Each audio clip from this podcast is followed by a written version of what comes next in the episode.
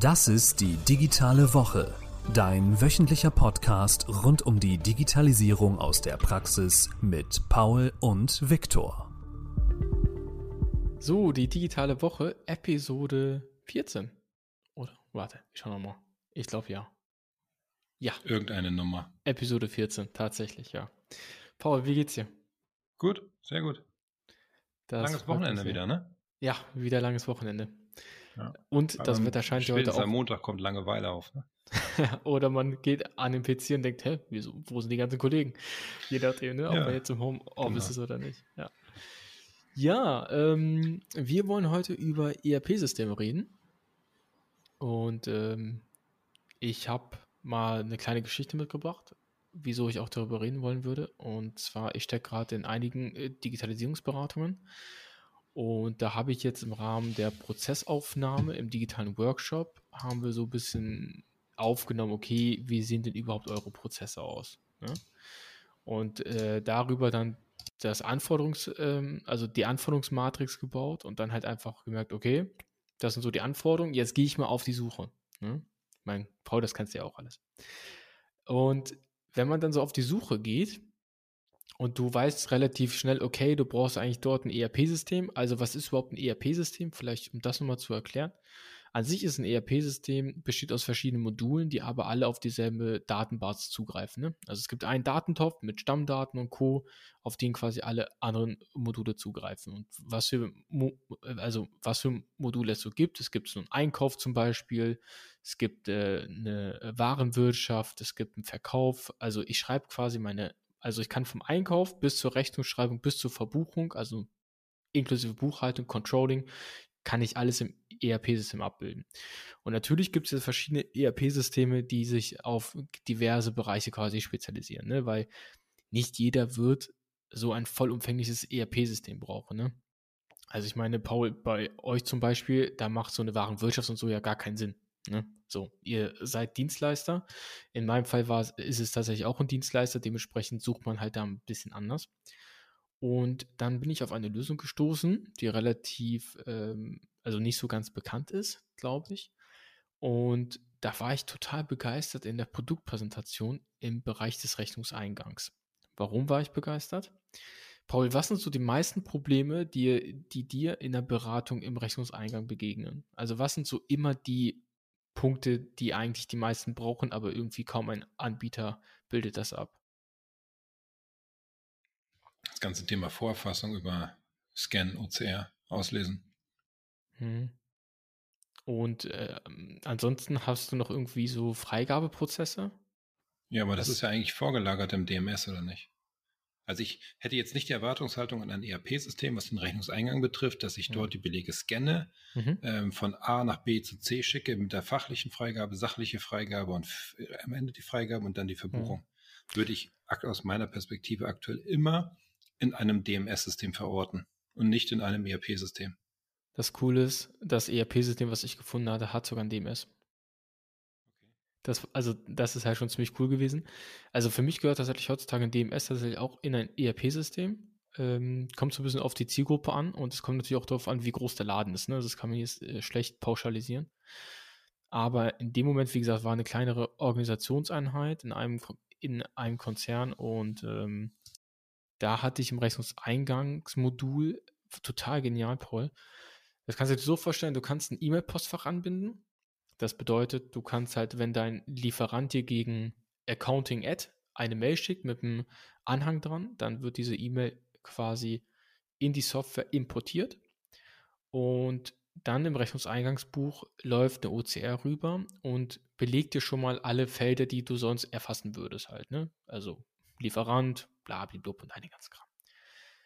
Aber was die konnten, war total genial die können einen Freigabeprozess so gestalten, wie du es möchtest. Also es ist egal, wie viele Stufen und die Kriterien. Es ist alles egal. Du kannst gehen nach Projektnummern, du kannst gehen nach Rechnungsbetrag, ne? nach allen Inhalten, die auf einem Beleg er erkennbar sind. Und dann sucht er dir über die Volltexterfassung, wählt er automatisch den Freigabeprozess, der für diesen Beleg passt. Weil mein Ansatz war erstmal zu sagen, okay, ich habe, ich möchte verschiedene Belegtypen anlegen. Das heißt, es ist ein Unterschied, ob ich jetzt einen Rechnungseingang bekomme oder ob ich vielleicht Reisekosten habe oder wie auch immer, weil da waren nämlich die ganzen Freigabeprozesse dahinter etwas anders. Und da haben sie gesagt, nee, das können wir nicht mit Belegtypen, aber über unsere Volltexterfassung können wir immer einen anderen Freigabeprozess hinterlegen, was ja an sich genau das gleiche ist. Ne? Ist halt nur quasi anders, ähm, also der Ansatz ist halt einfach nur andersherum. Und äh, ich habe mir das angeguckt und dachte so, wie geil ist das denn bitte? Also du kannst wirklich alles, was du willst, kannst du da abbilden, weil du hast ja normalerweise immer das Problem, dass du bei diesen Lösungen, gerade im Bereich des Rechnungseingangs, hast du immer nur meistens einen einstufigen Prozess. Ja, es ist schon Schwachsinn, ne? Also, das ist halt in der heutigen Phase, bin ich der Meinung, ist das halt einfach lame. Das geht nicht mehr. Also, das muss schon mehrstufig sein. Und ähm, dann gibt es noch andere Anbieter auf dem Markt, die damit ja auch ganz stark werben.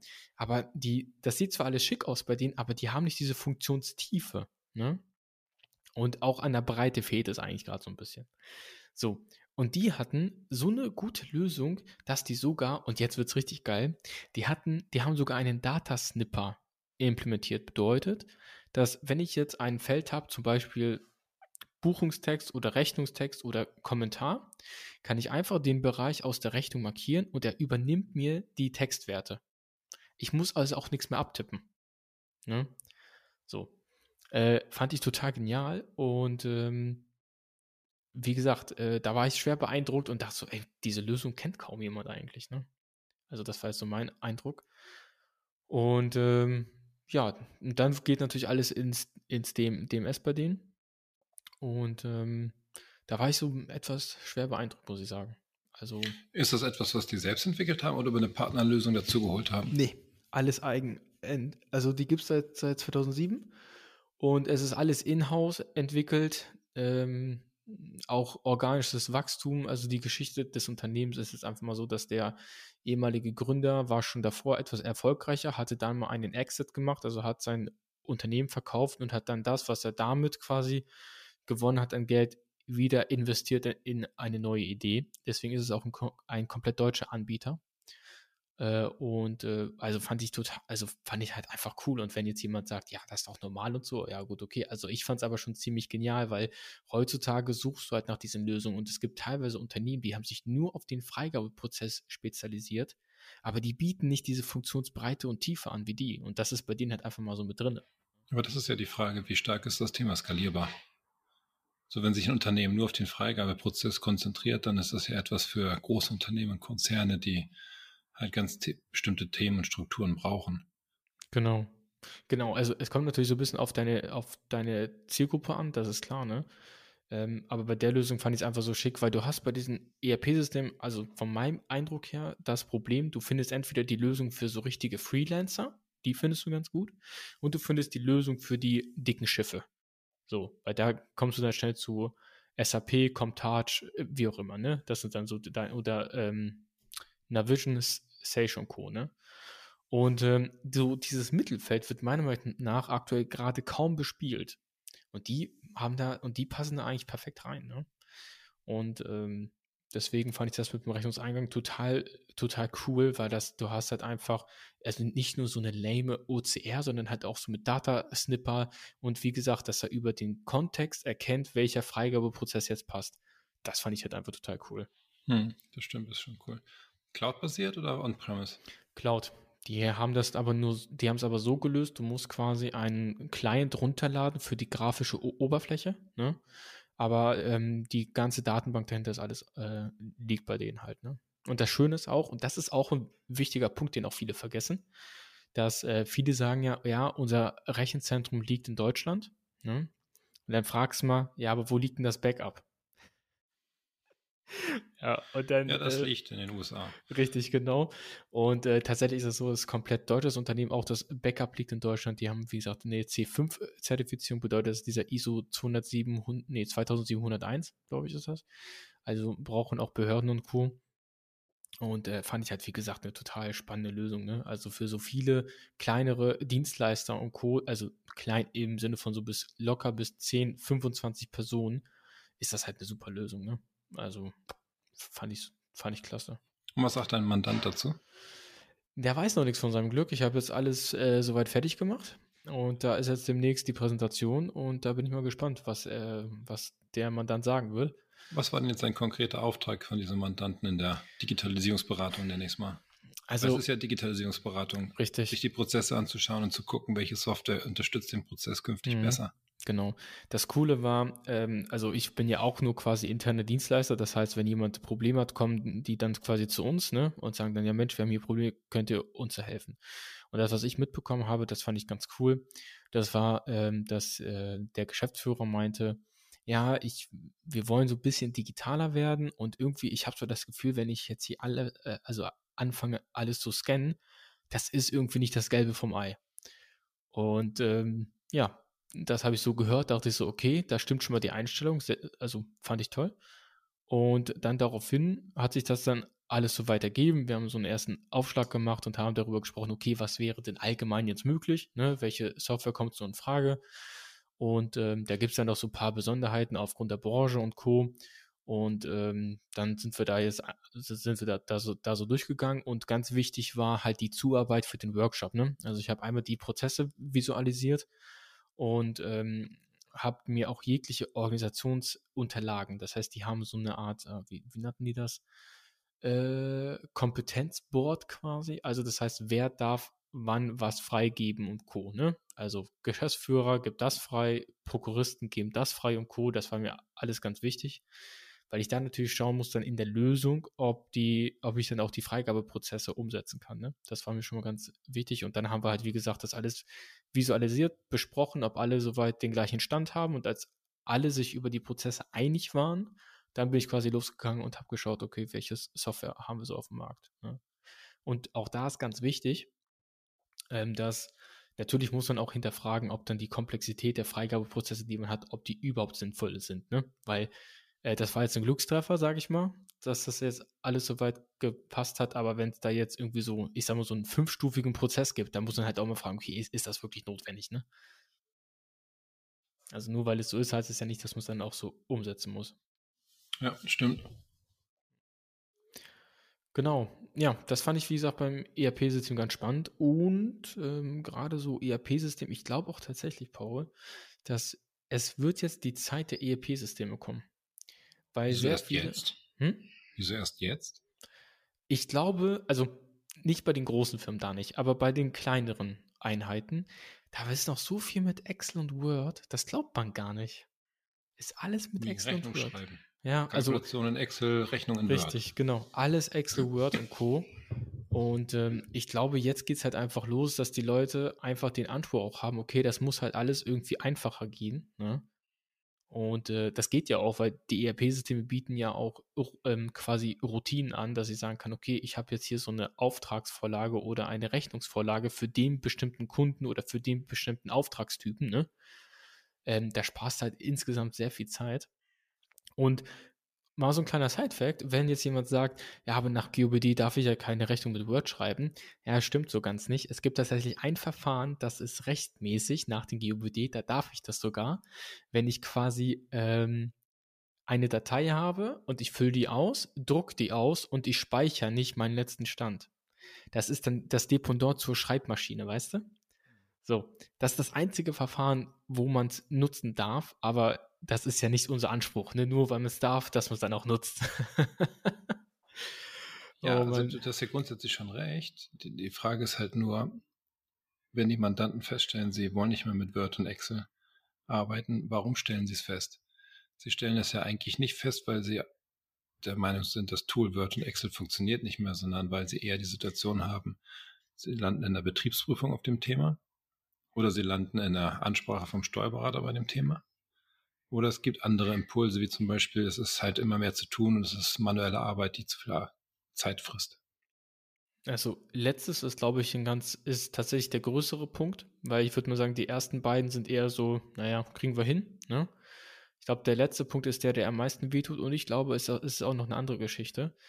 Es ist, glaube ich, der Einfluss aus dem Privatbereich, weil wenn du dir mal anschaust, alles, was du heutzutage im Privatbereich machst, läuft über eine App also eine Web-App oder wie gesagt äh, auf dem Handy, irgendwas ist immer geführt. Das ist immer ein geführter Prozess. Ne?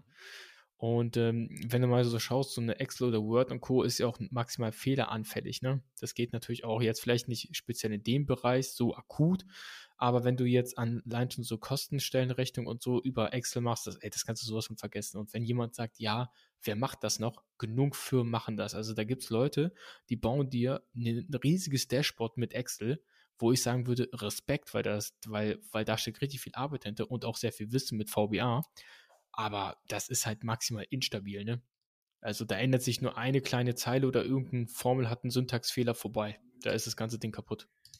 Merkst du eigentlich in der Kanzlei, wenn du Buchhaltung für den Mandanten machst, ob die Rechnung aus einem ERP-System kommt oder von Word geschrieben wurde? Also äh, ich kann jetzt nur aus der Vergangenheit reden, weil ich ja keine Buchhaltung mache seit ein paar Jahren. Aber ich habe es früher gesehen. Ja, ich sehe es auch heute. Also ich sehe auch heute ganz klar, ob das eine Rechnung ist mit Word oder nicht. Ist es dann nicht so, dass ich eigentlich verpflichtet wäre, meinen Mandanten anzusprechen, wie er die GOBD-Konformität sicherstellt? Oder sage ich dann einfach, ich habe hier so viel zu tun, ist mir doch egal? Also, ich sag mal so. Äh, ob du rechtlich verpflichtet bist?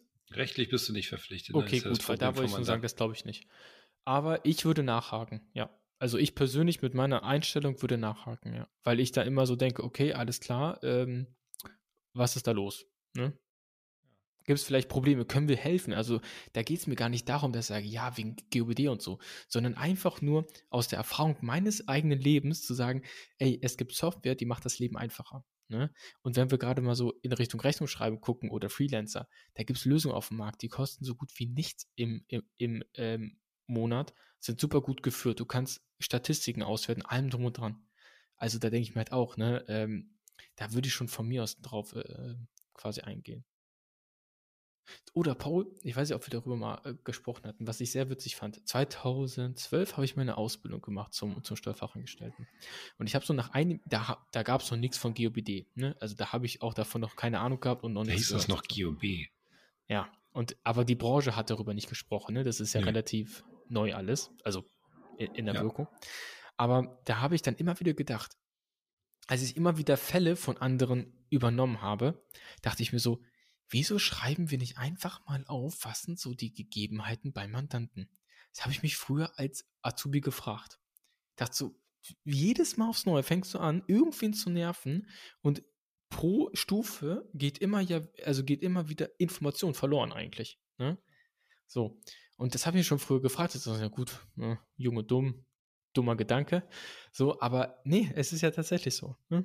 Also würde man das vernünftig dokumentieren, und das ist ja auch etwas, was auch die Verfahrensdokumentation im Canyon nur ist. Es ist ja einfach nur, dass man äh, einmal die, so wie du es ja, also du, du, also du hast ja diesen Namen auch geprägt, der Mehrwertdokumentation, ne? ähm, dass es einfach nur ein Mehrwert für alle Parteien ist, für den Unternehmer, für den Betriebsprüfer, aber auch für jeglichen anderen, der in irgendeiner Art und Weise mit mir sehr eng zusammenarbeitet. Ne? Und ähm, ich, ich verstehe nicht, warum man da so jahrelang einfach dokumentationsvoll war. Und ich glaube, das kann einfach nur ein Grund sein, weil vielleicht hat auch die Komplexität zugenommen der Geschäftsvorfälle, weil du hast ja heutzutage ganz viele verschiedene Marketingkanäle, Leads und wie auch immer. Ne? Und ähm, die Datenmenge steigt natürlich auch enorm. Ne? Klar, aber du hast ja einen Terabyte OneDrive-Speicher für deine E-Mail, für deine Word-Rechnung. ja, genau, also macht es aber ja nicht Wo besser. liegt denn eigentlich der OneDrive-Speicher wegen GOBD und Datenspeicherort? Naja, kommt darauf an, ob äh, wie du, ja, äh, witzige Frage, soweit ich weiß, aktuell OneDrive liegt noch nicht in Deutschland. Nee, liegt glaube ich in der EU in Irland, aber ja, ja. Ähm, ja. Genau, aber da haben die ja Probleme ist mit, dem, mit dem Deutschland? Cloud ja. ja. Genau. Und ja. die Rechnung schreibe ich mit Word liegen. ja. Nee, aber wie gesagt, ERP-Systeme ähm, fand ich jetzt irgendwie so spannend, weil gerade die großen, also die großen Firmen stehen jetzt auch gerade vor einer großen Transformation. Und zwar ist das im Bereich SAP, weil SAP ja vor einigen Jahren ihre Cloud-Strategie oder ihre Cloud, äh, ja, wie soll man sagen, Transformation durchgeführt hat. Ne? Und jetzt müssen alle von, ach, ich glaube R3 oder so hieß das Vorsystem, müssen jetzt alle migrieren auf äh, S4, äh, S4 HANA. Ne? Und das wird eine riesige Mammutaufgabe sein für, für die Dienstleister und auch für die Unternehmen selber, weil so viele haben die letzten Jahre geschludert, haben nichts geupdatet, gar nichts gemacht. Ne?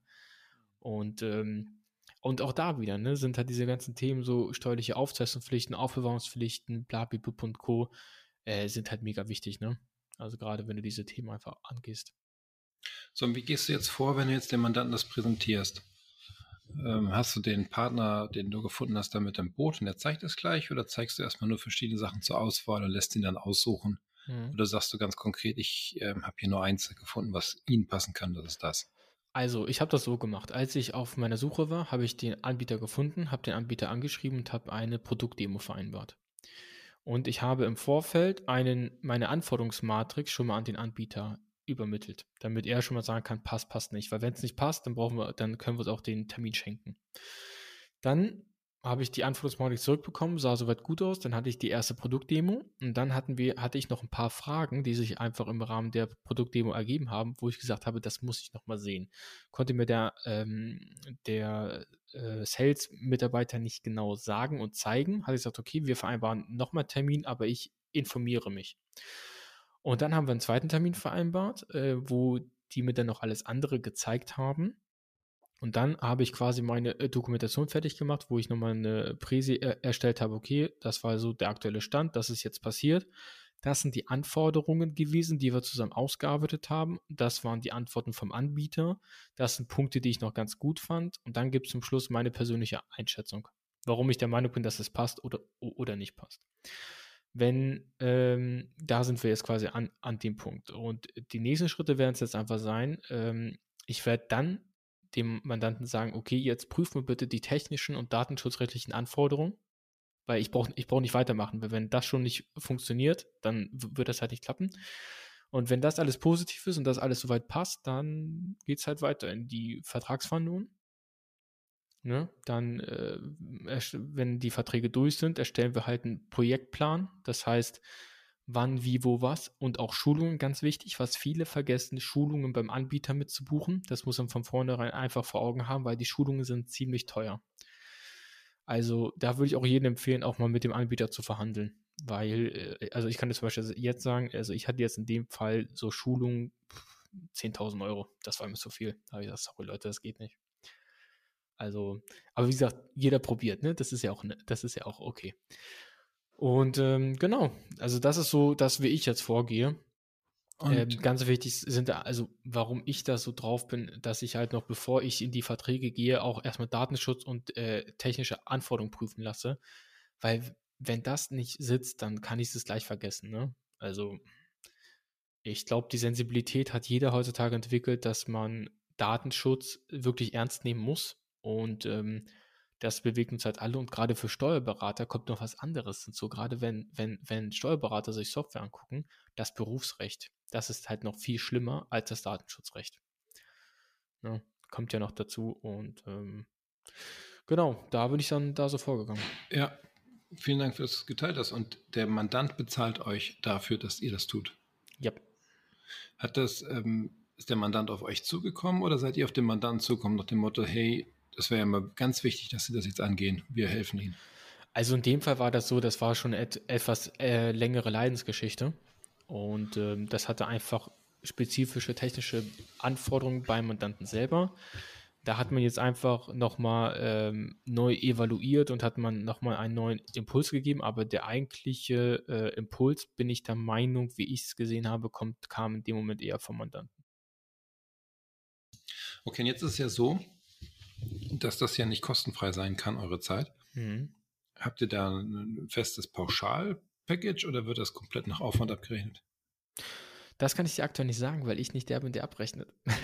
Okay.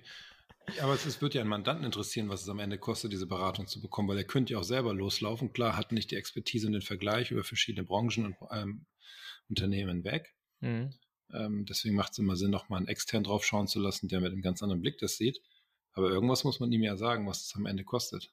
Plus ja. Lizenzen und Schulungen und Installationen und dergleichen. Ja, also ich würde da etwas differenzieren, ob ich ähm, in einem Gebiet unterwegs bin, wo ich als Berater gar keine Ahnung habe ne? und ich kriege den Auftrag oder ob ich da schon sehr routiniert bin und auch vielleicht äh, direkt, wenn ich den Mandanten oder wenn ich den Mandanten kenne, direkt schon eine Lösung im, im Kopf habe. Ne? Also wie eng kenne ich mich jetzt schon damit aus und auch bin ich auf eine Branche spezialisiert, ja oder nein? Das sind halt alles so Fragen, die ich damit berücksichtigen würde. Ansonsten, wenn du, wenn du spezialisiert bist und Co., würde ich tatsächlich mit Pauschalpreisen rechnen, weil du tatsächlich äh, einfach den Aufwand besser abschätzen kannst. Ne? So, du kennst die Branche, du weißt ganz genau, alle haben die gleichen Probleme so in der Branche, du weißt, wie du sie lösen kannst, du hast zum, unter, Umständen auch schon die festen ähm, Pakete mit den an, also mit den Softwareanbietern geschnürt und so, da kannst du relativ entspannt rangehen. Bei allen anderen Dingen würde ich tatsächlich nach Zeit abrechnen. Oder je nachdem, wie das, wie, wie das, oder also wie das Auftragsverhältnis aussieht, kann man auch darüber rechnen, dass man sagt, okay, pass mal auf, du sparst Zeit, wir können das auch irgendwie monatlich äh, mhm. gestalten. Ne? Also da, ich glaube, da, das muss jeder so für sich entscheiden. Wie viel ähm, Zeit aber, hat sich das denn jetzt gekostet, diesem Projekt in Tagen? Also wirklich von, äh, man hat sich zum ersten Mal gesehen bis heute, ne? Ja, also jetzt, äh, klar, also jetzt nicht der Gesamtzeitraum, sondern den abrechenbaren Zeitraum. Wie viel Zeit würdest du jetzt dem Kunden in Rechnung stellen, immer dann? Also aktuell wären das locker fünf, sechs Tage. Weil das Problem ist, die Prozessaufnahme ist das, was richtig Zeit kostet. So, und wenn Aber die Prozessaufnahme ist ja schon mal eine Verfahrensdoku im Abfall. Und vor allem ja. die Ist-Dokumentation, wo du daraus dann ableiten kannst, wie der Soll von morgen aussehen sollte. Das ist richtig, aber du musst auch dort wieder ein bisschen auf das Umfeld schauen. Weil äh, das Problem ist, in den sehr großen Gesellschaften existieren meistens schon Verfahrensdokus. Sie heißen nur anders. Ne? Und Qualitätsbericht. Oder irgendwie so, ja, irgendwie sowas gibt es, ja, genau. Oder äh, Ablaufplan. Ja, genau. ne? ja, Feuerübung, Ablaufplan. Genau, genau. Ähm, aber das Problem ist, dass viele vergessen halt einfach äh, den Blickwinkel aus dem Finance-Bereich. Der wird halt oft vergessen. Ne? Und ähm, Deswegen, das also das musst du halt einfach mit einbeziehen, ne? weil so zwei Kostentreiber sind einfach die, ist einfach die Prozessaufnahme. Das ist halt einfach so, weil es braucht einfach sehr viel Zeit. Sie ist aber auch gleichzeitig fundamental wichtig und essentiell für die, für das Anforderungsmanagement danach. Weil wenn, weil, wenn man da was vergisst, dann ist vorbei. So, dann kannst du es halt voll vergessen. Und ähm, deswegen, also ich glaube, bin aktuell schon so, so locker bei fünf, sechs Tagen. Hm. Ja, spannend. Was war dein digitales Highlight in den letzten zwei, drei Wochen? Ja, Smart Home hatte ich schon beim letzten Mal gesagt. Ne? Mal gucken, hatte ich irgendwas hier zu Hause? Ja, tatsächlich, pass auf. Ja, das ist jetzt witzig. Meine Eltern, ich habe für die eine Küche geplant. Ne? Und dann habe ich auch die ganzen Geräte rausgesucht und ich habe so einen Geschirrspüler von Siemens geholt. Das Ding war schweineteuer, 1000 Euro, aber wirklich geniales Ding. Ne? Der läuft ohne Wasser. Schön wäre es mit Luft und Liebe. Nee, aber das Geniale ist bei dem, der hat irgendwie einen Mechanismus oder die nennen das irgendwie Zyklontechnik, keine Ahnung, okay. dass wenn der fertig ist, da kommt kein Dampf mehr raus. Irgendwie haben die die ganze Luftfeuchte wird irgendwie noch benutzt, dann hast du 20% Ersparnis oder so und dann, da kommt kein Dampf mehr raus und fand ich total genial. Und bei mir geht der Geschirrspüler mit einem Piepen, piep, piep, und dann puh, geht die Tür auf, damit der Dampf halt raus kann, ne? damit das schneller trocknet. Und das fand ich geil. und warte, wo wir gerade dabei sind im Bereich Küche. Zweites Thema. Äh, ich habe auch so einen richtig geilen Backofen besorgt. Und die hat so einen, so einen Modus. Ich habe da nämlich Gemüse im Ofen gemacht. Also ganz normal Tomaten, Zucchinis und bla. Ja? Also einfach ohne Öl und so, sondern einfach nur rein und dann halt in, in den Ofen. Das ist voll lecker. Wenn ich das bei mir mache, entweicht die Flüssigkeit aus dem Gemüse. Dachte ich bis jetzt in meiner Weltvorstellung normal. Das ist vollkommen normal. Ja, trockenes Gemüse essen ist normal. Genau. Kannst ja dippen. Und, Richtig. Äh, und bei denen war das aber so, weil ich gucke, das ist schon alles eine halbe Stunde drin. Ich denke, wieso kommt denn da keine Feuchtigkeit aus dem Gemüse? Dann nehme ich es mal raus, isst ein Stück und denke, wie geil ist das denn? Außen perfekt, innen saftig. Ja, 4D-Technologie von Bosch. Liebste Grüße an Bosch. Hammer. Richtig 4D, was ist denn 4D? 4D, ja, äh, habe ich gegoogelt. Tatsächlich, und zwar ähm, wird die Luft normalerweise wird ja verteilt über einen Propeller, ne? Mhm. Ja, aber der kann sich dreidimensional verschieben. Also der geht auch noch in andere, also hoch und runter und Co. Und mhm. deswegen mhm. 4D. Aha, okay. Es ist zwar eigentlich 3D, aber vielleicht ist die heiße Luft die vierte Dimension oder so, keine Ahnung. Ja, aber das war, das war so mein Highlight. Also ich, ich bin ja so für Küchen total, äh, also ich kann mich dafür sehr begeistern, weil ich finde einfach Küchen so geil, weil ich auch viel koche und backe. Ja, aber und, nur einmal am Tag isst. Ja, aber reicht doch. Ja, hm? natürlich. Ich habe ja nicht oh. gesagt, es ist nicht reich, ich habe nur gesagt, einmal am Tag. Ja. Aber dann und, richtig. Ja, aber dann richtig, genau. nee, aber das war schon, also das war schon mein Highlight, das war schon cool. Und deins? Ähm, ich bin Anfang dieser Woche angesprochen worden, dass ähm, ein Partner etwas zur Verfügung stellen möchte. Mhm. Und äh, das Ganze, was er zur Verfügung stellen möchte, kann über eine App ähm, gebucht werden. Das geht nicht über eine Website, das geht nicht ähm, über einen anderen Beschaffungsweg, es geht nur über die App. Mhm. Da habe ich gesagt, okay, wann ist denn die App verfügbar? Dann sagt er, ja, irgendwann im Laufe der Woche, wahrscheinlich so übermorgen. Und über, übermorgen kommt die App in den App Store. Okay. Ich sage, okay. Gefragt, wie heißt denn die App? Ja, so und so. Dann habe ich gesagt, okay, willst du jetzt jeden Tag mehrmals nachgucken im App Store, App Store aufmachen, Namen eintippen, gucken, ist die App verfügbar? Nee. Kurzbefehle von Apple und mhm. habe mir einen No-Code-Automatismus programmiert, okay. der stündlich nachgeguckt hat, ob die App im App Store ist. Und wenn sie verfügbar ist, dann fängt das Telefon an zu bimmeln. Geil. Und wie hast du das gemacht? Weil, also das heißt, Sucheingabe, kein, also no result oder ein oder gefunden oder wie du hast kannst, du das? Das ist das, ist das so irre. Du musst dir einfach mal die App Kurzbefehle anschauen. Du kannst ja. auf jede App, die auf deinem Smartphone ist, zugreifen und kannst Aktionen in der App ausführen automatisiert. In diesem Fall holst du dir die App App Store, hm. sagst, wonach sie suchen soll und dann sagst du, wenn hm. gefunden, dann das, wenn nicht, dann das. Und dann sagst du noch über Automation, wie häufig das am Tag laufen soll. Das Einzige, was noch fehlt bei Apple ist, dass du es einstellst stündlich. Ne? Jetzt kannst du sagen, mhm. das soll täglich zu einer bestimmten Uhrzeit machen. Mhm. Und dann machst du halt die Automatisierung drei, vier Mal am Tag, stellst du halt vier oder fünf mhm. Automatisierungen ein. Dann läuft das immer. Aber es ist so cool, was du alles dann machst. Also du kannst, du kannst ja, es ist, also du kannst dich den ganzen Tag damit nur beschäftigen, von mhm. morgens bis abends die ganzen Sachen zu automatisieren. Das ist echt cool. Ne? Also Apple hat das ja, ich weiß nicht, vor zwei Jahren oder so eingeführt. Ja, aber damals war ja noch nicht viel drin. Da konntest nee, nee, du irgendwie aber das war sagen, schon mal das Fundament, ne? Also genau. immerhin, ne? Richtig. Und ich fand das so cool. Also ich habe da bis jetzt keine, keine Einsatzszenarien gefunden für mich, ne? Aber ich bin ja auch viel im Smart Home Bereich unterwegs und was da für Leute was bauen damit, ist der Hammer. Ja, also du kannst dann zum Beispiel auch mit dieser Kurzbefehle auf die Outlook-App zugreifen. Könntest zum Beispiel sagen, wenn eine E-Mail kommt von dem und dem, dann tu das und das. Oder wenn du an einem bestimmten Ort ankommst, dann tu das und das. Schick eine E-Mail raus. Was auch immer du machen willst. Weißt du was? Ich habe gerade ein Szenario. Meine Mutter sagt immer, wenn du zu Hause bist, dann meldest du dich, ja? Und ich sage immer, und ich sage immer, mache ich eh nicht, vergesse ich. So ist, ja. ist halt so bei mir, ja? ja? Dass wenn ich bei mir zu Hause bin, an Wochenendtagen, weil ich da dann meistens da bin, dass ich dann eine, eine Nachricht an meine Mutter verschicke. Geil, das mache ich. Ja, mach mal mit Kurzbefehle. Ja, mega, stimmt. Das ist ein Problem gelöst. Hm. Ja. Ist zwar nicht so persönlich, ne? Ach. Machst du Bussi, Bussi, Smiley.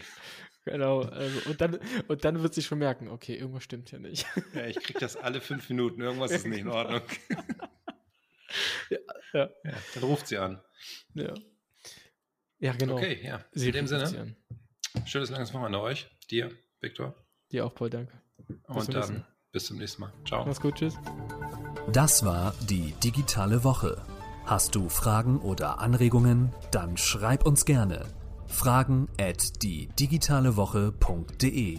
Wir freuen uns.